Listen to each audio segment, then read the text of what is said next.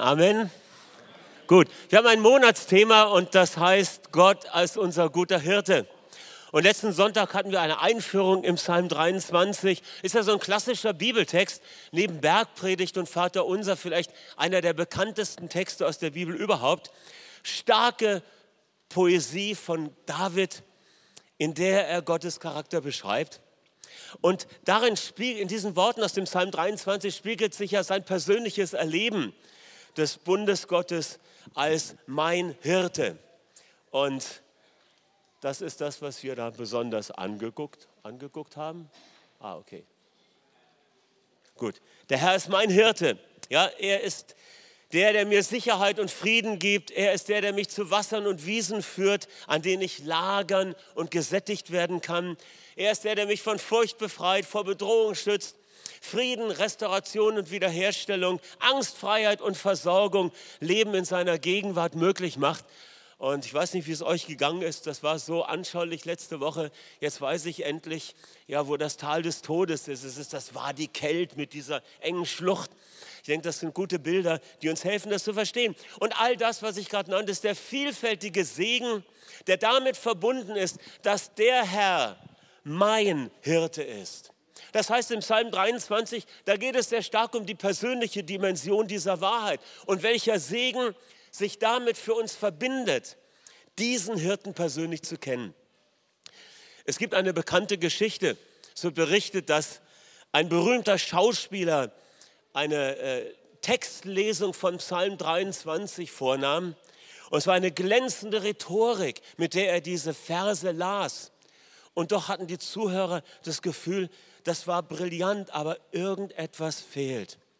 Und in der Geschichte wird dann erzählt, ich weiß nicht, ob es eine wahre Geschichte ist oder ob es eine nette Erzählung ist, aber es ist eine gute Illustration für das, worum es geht. Nach diesem berühmten Schauspieler, der mit kreativer Kunst, Kraft und Sprachgewalt diesen Text liest, geht ein älterer Pastor zum Mikrofon und liest den Text, beziehungsweise er spricht ihn auswendig und die Zuhörer sind innerlich tief bewegt.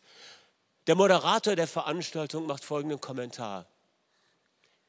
Jener kennt den Text, dieser kennt den Autor. Der Herr ist mein Hirte. Die persönliche Dimension einer Wahrheit. Aber das Motiv von Gott als gutem Hirten hat neben dieser persönlichen Dimension auch noch eine gemeinschaftliche, eine kollektive Dimension. Er ist auch der Hirte seiner Herde. Psalm 100, Vers 3. Er, er, er, wir sind sein Volk, er hat uns gemacht und nicht wir selbst zu den Schafen seiner Herde. Ja, gemeinschaftlich ist er auch der Hirte seines Volkes. Er ist unser gemeinsamer Hirte, so wie unser Vater im Himmel nicht der Vater im Himmel ist, sondern unser Vater im Himmel. Gott ist in Familie, in Anführungszeichen, wie man auf Neudeutsch sagt. God is into family. Das ist sein Herzschlag. Und hier äh, sehen wir, es gibt eine Dimension, die sich mit der Vorstellung des guten Hirten verbindet, die nicht nur uns als einzelne Person betrifft, sondern die uns als Gemeinschaften betrifft. Und in dem Zusammenhang möchte ich einen Text heute Morgen äh, lesen aus Jeremia 23, also Psalm 23, Jeremia 23, kann man sich gut merken. Vielleicht ein Text, den viele noch nicht oft gelesen haben. Es ist ein ernstes Wort zunächst mal an die Führer des Volkes zu seiner Zeit. Wir lesen es einfach mal und dann schauen wir uns das genauer an. Wehe den Hirten, die die Schafe meiner Weide zugrunde richten und zerstreuen, spricht der Herr. Darum, so spricht der Herr, der Gott Israels, über die Hirten, die mein Volk weiden. Ihr habt meine Schafe zerstreut und sie vertrieben und habt nicht nach ihnen gesehen.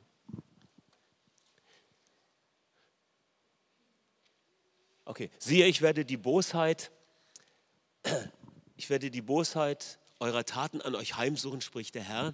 Und dann geht es weiter, ich selbst werde den Rest meiner Schafe sammeln aus allen Ländern, wohin ich sie vertrieben habe. Und ich werde meine Schafe auf ihre Weideplätze zurückbringen. Da werden sie fruchtbar sein und sich vermehren. Und ich werde Hirten über sie erwecken, die werden sie weiden. Und sie sollen sich nicht mehr fürchten, nicht erschrecken, nicht mehr vermisst werden, spricht der Herr. Siehe, Tage kommen, spricht der Herr, Da werde ich dem David einen gerechten Spross erwecken. Der wird als König regieren und verständig handeln und er wird Recht und Gerechtigkeit im Land üben. In seinen Tagen wird Juda gerettet werden und Israel wird in Sicherheit wohnen. Und dies wird sein Name sein, mit dem man ihn nennen wird. Der Herr ist unsere Gerechtigkeit. Darum siehe, Tage kommen, spricht der Herr. Da wird man nicht mehr sagen, so wahr der Herr lebt, der die Kinder Israel aus dem Land Ägypten heraufgeführt hat, sondern man wird sagen, so wahr der Herr lebt, der die Nachkommen des Hauses Israel heraufgeführt und sie gebracht hat aus dem Land des Nordens und aus all den Ländern, wohin ich sie vertrieben habe. Und sie sollen in ihrem Land wohnen. Vater, wir danken dir für dein Wort und wir danken dir, dass dein Wort uns lehrt, was uns nützt, auch heute Morgen. Danke, Heiliger Geist, dass du dieses Wort hineinübersetzt in unser Leben. Amen. Ein interessanter Text an das Volk Israel gerichtet. Und in diesem Text wird eine kollektive Wiederherstellung des Volkes angekündigt, und zwar als ein kommendes Ereignis in der nationalen Geschichte. Zugleich als Erfüllung messianischer Prophetie in fernerer Zeit, im Kontext mit der Erfüllung von Zusagen des neuen Bundes. Immer wenn es dort heißt bei den Propheten, denn siehe Tage kommen oder in jenen Tagen, dann ist das ein Hinweis auf diese Zeit der endgültigen Wiederherstellung und der Zeit, wo ihnen die Decke von den Augen weggenommen wird und sie hineinkommen in den neuen Bund, verbunden damit, dass sie den Messias persönlich kennenlernen. Okay, was machen wir mit diesem Wort? Was hat es uns zu sagen? Schauen wir uns ganz kurz mal den Boten an und seine Botschaft. Jeremia, der Mensch Jeremia. Jeremia war ein besonderer Prophet. Über keinen anderen wissen wir so viel über die inneren Kämpfe, die er durchgemacht hat. Man nennt ihn auch den weinenden Propheten. Ja? Einmal verlassen von der Familie, verfolgt von der Familie, mit einer ernsten Botschaft unterwegs, die niemand hören will. Gerichtsankündigung, Ruf zur Umkehr, das ist keine Botschaft, wo die Menschen sich unbedingt danach sehnen. Ein, ein, weinender Prophet, so wird er auch genannt, dem das Schicksal seines Volkes nicht gleichgültig ist. Ein Schicksal, das sie aufgrund ihrer Herzenshärtigkeit zu erwarten haben. Und was ist der Inhalt seiner Botschaft? Also übrigens, Jeremia, sein Leben mal zu studieren, ist hochinteressant. Es lohnt sich, das Buch zu lesen oder auch eine Biografie. Es gibt ein paar gute Bücher, die über sein Leben im Sinne einer Erzählung geschrieben wurden. Das ist richtig gut. Da kommt er dir so als Person nahe. Aber was ist der Inhalt seiner Botschaft? Auch in diesen Versen. Es ist einmal die Unausweichlichkeit der Wegführung in das babylonische Exil im Jahre 597 vor Christus. Es gibt zwei Ereignisse in Israels Geschichte, die Meilensteine sind. Das eine ist der Exodus aus Ägypten und das zweite ist die Rückführung aus dem Exil. Und hier wird einmal die Wegführung in, ins Exil angekündigt als eine Folge der Gottlosigkeit. Aber er kündigt, Jeremia kündigt auch die Rückführung aus dem Exil an und er gibt sogar die Jahre, ja, die Jahre, die das Volk im Exil verbringen wird. 70 Jahre genau. Kann man nachlesen am Ende vom Buch Chronik in den letzten Versen. Und später folgt eine weitere weltweite Zerstreuung, auch davon spricht der Prophet. Und schließlich, dass es eine endgültige Rückführung am Ende der Zeit gibt, wo dann auch die Herrschaft des Messias aus dem Haus Davids beginnen wird. Das heißt, er hat eine Prophetie, die die Geschichte Israels betrifft, über eine weite Zeitspanne. Sein Dienst begann unter König Josia Vielleicht klingelt es bei einigen. König Josia war einer der wenigen guten Könige im Land, der eine Reform äh, einführte und den Götzendienst abschaffte. Unter seiner Regierung blühte das geistliche Leben auf. Aber seine nachfolgenden Söhne, die ihm auf dem Thron folgten und sein Enkelsohn waren das Gegenteil. Sie führten den Götzendienst wieder ein. Sie äh, unterdrückten die Armen und es war wahrscheinlich zur Zeit des Königs Zedekia, als Jeremia dieses Kapitel schrieb. Es war die Zeit kurz vor der Wegführung ins Exil. Und Jeremia hatte immer gesagt, es wird so kommen, das wollte keiner hören, aber er hat es äh, dennoch weitergegeben. Ich meine, das ist ja auch schon irgendwie hart, wenn du mit einer Botschaft unterwegs bist, die keiner hören will. Ich meine, ein schweres Wort weiterzugeben, das ist eigentlich schon schlimm genug, aber dann noch zu erleben, dass es nicht zur Umkehr führt, ich meine, da fühlst du dich nicht besonders gut, oder? Und er hatte allen Grund zu verzweifeln über der Situation des Volkes und über seine eigenen Situation. Er war unter Hausarrest, er wurde in einen Brunnen gesteckt. Fauliger, fauliger Grund. Man hat ihn dann da wieder rausgeholt. Aber es ging ihm nicht gut. Und dem Volk ging es nicht gut. Und er hatte die Lösung, aber keiner wollte sie hören. Und in dieser Situation, in der er eigentlich verzweifeln könnte, da erinnert er sich an etwas. Und vielleicht hat er sich genau an das erinnert, was wir letzte Woche gelesen haben. An das Lied, das David gedichtet hat. Das Lied von dem guten Hirten. Es ist ein Bild, das ihm hilft, die Situation einzuordnen und Hoffnung für ein besseres Morgen zu sehen. Das Bild des guten Hirten aus Psalm 23, von dem David singt. Und dieser Hirte, der nicht nur der Hirte des Einzelnen ist, sondern Jeremia sieht ihn. Es ist auch der Hirte des Volkes. Der Herr ist nicht nur mein Hirte, sondern er ist unser Hirte, der Hirte unseres Volkes. Und darin liegt Hoffnung für das Volk. Schauen wir uns mal seine Sicht des guten Hirten genauer an. In den ersten beiden Versen von dem Text, den ich vorhin vorgelesen habe, da geht der Prophet ins Gericht mit den Hirten, die gerade das Volk führen. Man könnte sagen, die Botschaft beginnt mit einer Gegenüberstellung. Da sind die von Gottes Weg abgewichenen Herrscher und Könige. Und die sind wie falsche Hirten, die die Herde zerstreuen, die das Volk ruinieren. Und Jeremia kritisiert das Verhalten von Josias Nachfolgern. Und hier sehen wir eine wichtige gesellschaftspolitische Rolle der alttestamentlichen Propheten. Im Alten Testament waren die Propheten Mahner. Sie waren ein Korrektiv für die herrschende, äh, für, für die Könige und auch für eine abgefallene Priesterschaft. Ja, die Propheten waren Maler, Sozialreformer. Sie waren die Stimme des äh, Gewissens. Und das war auch Teil ihrer Botschaft. Das ist ein Unterschied zur neutestamentlichen Prophetie. Sünden von Verantwortungsträgern können tragische Auswirkungen auf die Menschen haben, die ihnen anvertraut sind. Das sehen wir auch bei König David. Als er Fehler gemacht hat, dann dämmert es ihm nachher, Mensch, das ganze Volk leidet wegen mir. Und er kehrt um zu Gott und sagt, Gott, lass doch nicht das Volk leiden wegen meiner Torheit. Und die Botschaft oder das, was Jeremia in dieser Gegenüberstellung deutlich macht, ist erstens, Gott selbst ist der gute Hirte seines Volkes. Das ist das Erste. Und dann Vers 3 und 4. Da wird deutlich, dieser gute Hirte, der Gott selber ist, er sorgt für Wiederherstellung und Rückerstattung. Als Hirte seines Volkes wird Gott selbst gegen die falschen Hirten aktiv und er führt seine Herde auf die Weide zurück. Dort werden sie fruchtbar sein und sich vermehren. Dann setzt er gute Führer ein, die es schützen und behüten. Vielleicht hat er da schon gedacht an die Persönlichkeiten, die dann bei der Rückführung das Volk leiten. Äh, Zerubabel, Josua, Esra, Nehemia, das sind gute Hirten für das Volk, das aus der Verbannung zurückkehrt.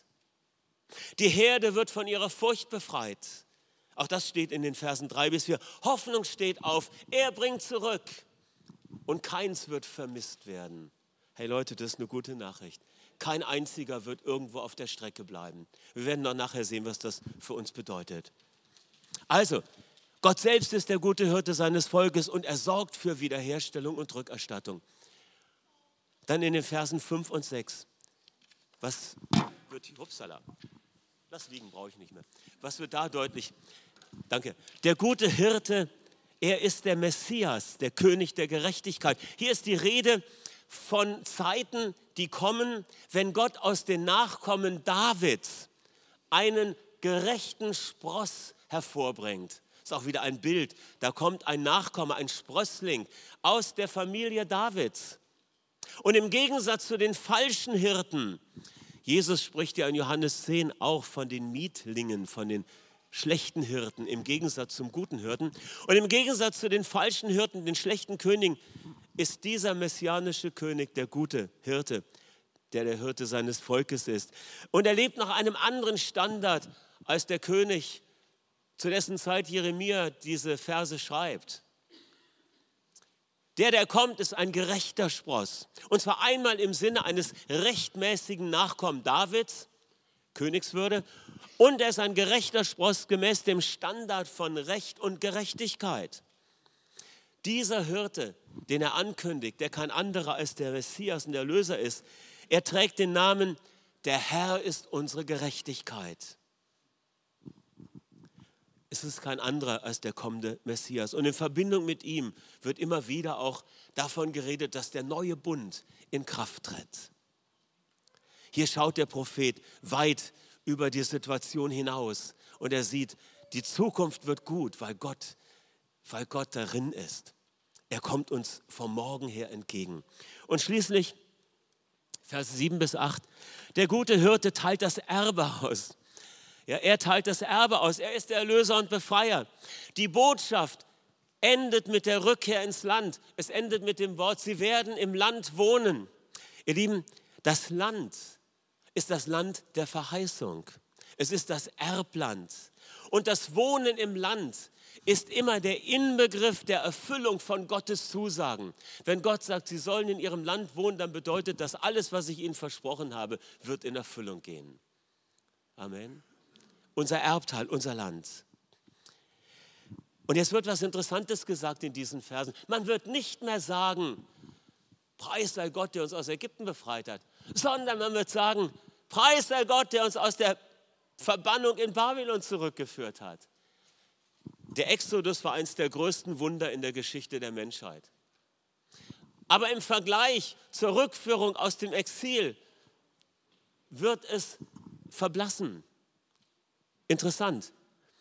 Die Rückführung aus dem Exil ist ein weiteres Wunder Gottes in der Geschichte, ein ähnliches Kaliber wie der Exodus. Und Jeremia fordert hier schon auf, sich daran zu erinnern, wenn es denn geschehen sein wird. Nicht vergessen, was er getan hat. Er sagt nicht einfach nur, alles wird gut, Leute, mit Gott, sondern die Rückkehr aus Babylon, sie wird den Exodus sogar noch übertreffen.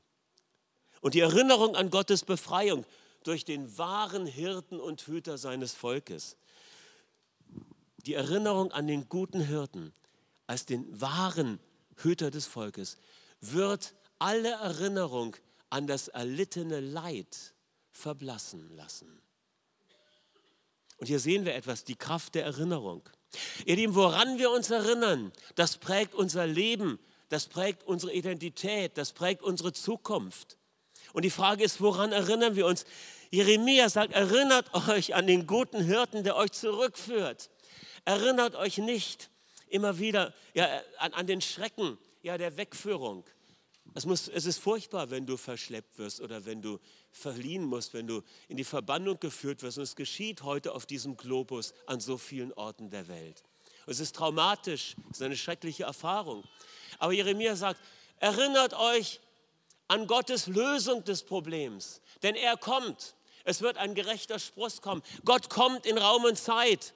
Man nennt es auch Inkarnation. Gott wird Mensch. Er kommt und dadurch verändert sich alles zum Guten. Und ihr sollt euch an das erinnern, was sich damit an Befreiung und Erlösung verbindet. Wir kennen die Geschichte aus dem Neuen Testament von dem Mann, der überfallen wurde auf der Straße von Jerusalem nach Jericho. Es war sehr schlimm. Es wurde ihm Gewalt angetan. Sein Wille wurde übergangen, er wurde, äh, er wurde gebrochen. Es wurde ihm Unrecht zugefügt und Schmerz und Leid und er lag dort.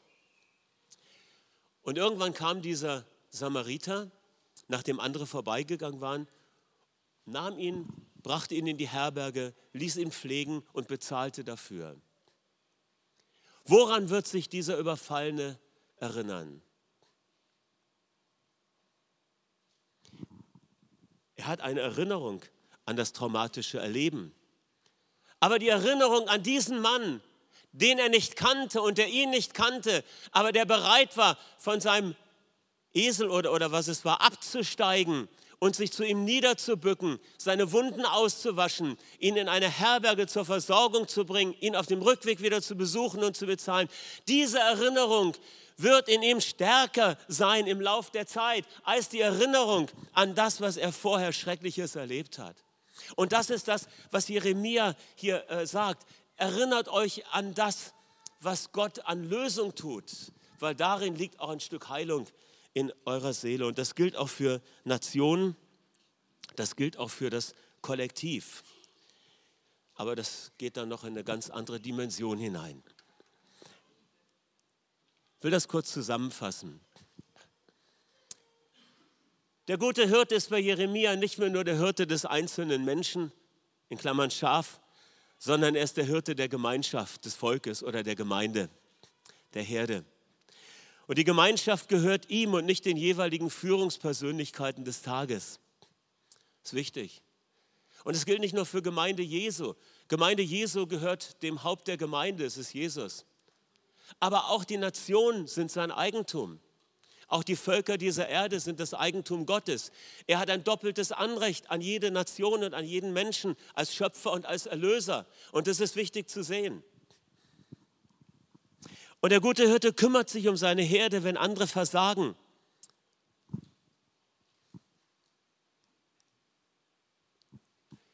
Auch die politische Nation gehört ihm und nicht den jeweiligen Führungspersönlichkeiten des Tages.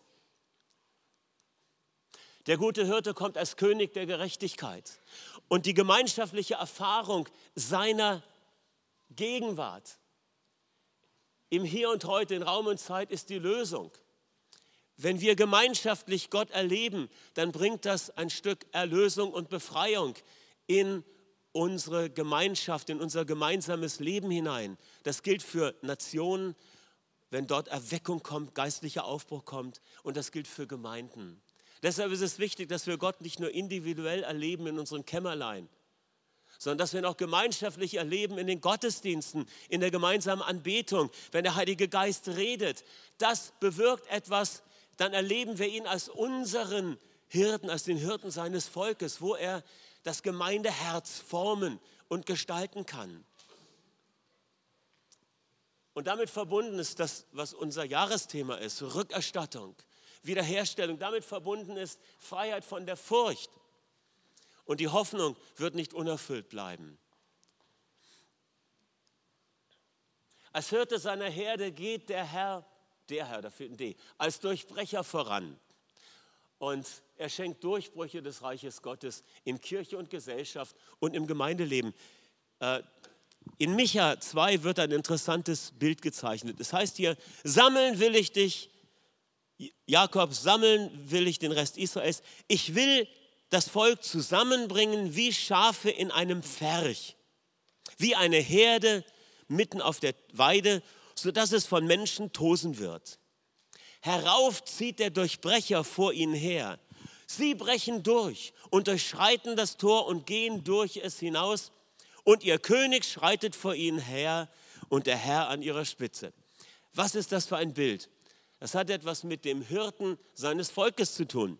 Wir, das Bild zeichnet äh, ein, die Vorstellung von einem Hirten, der seine Schafe für die Nacht zusammentreibt. Ja, so dunkel, er sammelt die Schafe und ganz schnell schichtet er behelfsmäßig so ein paar Steine zu einem niedrigen Wall an einem Hügel auf, so als Unterstand, als Unterschlupf. Und er baut einen Pferch. Ja? Das ist nicht ganz geschlossen, aber das ist ein geschützter Raum. Da ist der Hang und da machst du diese Steinhaufen rum. Sieht man manchmal auch in den Alpen noch oder in manchen entlegenen äh, ja, Gebirgsgegenden, äh, wo es Schafe gibt.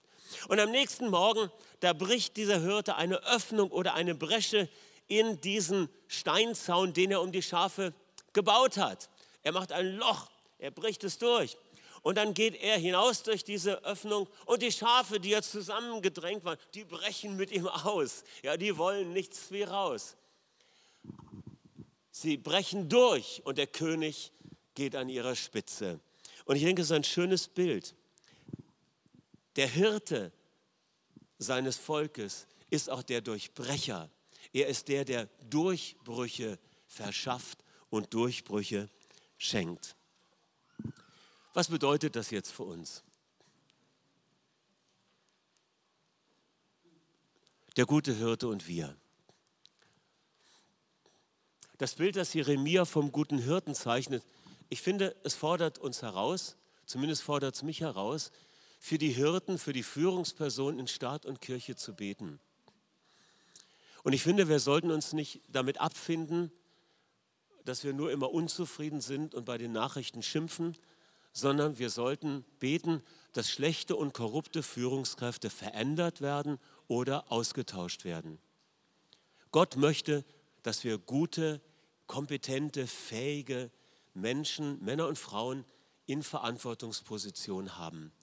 Lasst uns neu dafür beten. Der Herr ist der Hirte seines Volkes, auch in diesem gesellschaftspolitischen Sinn.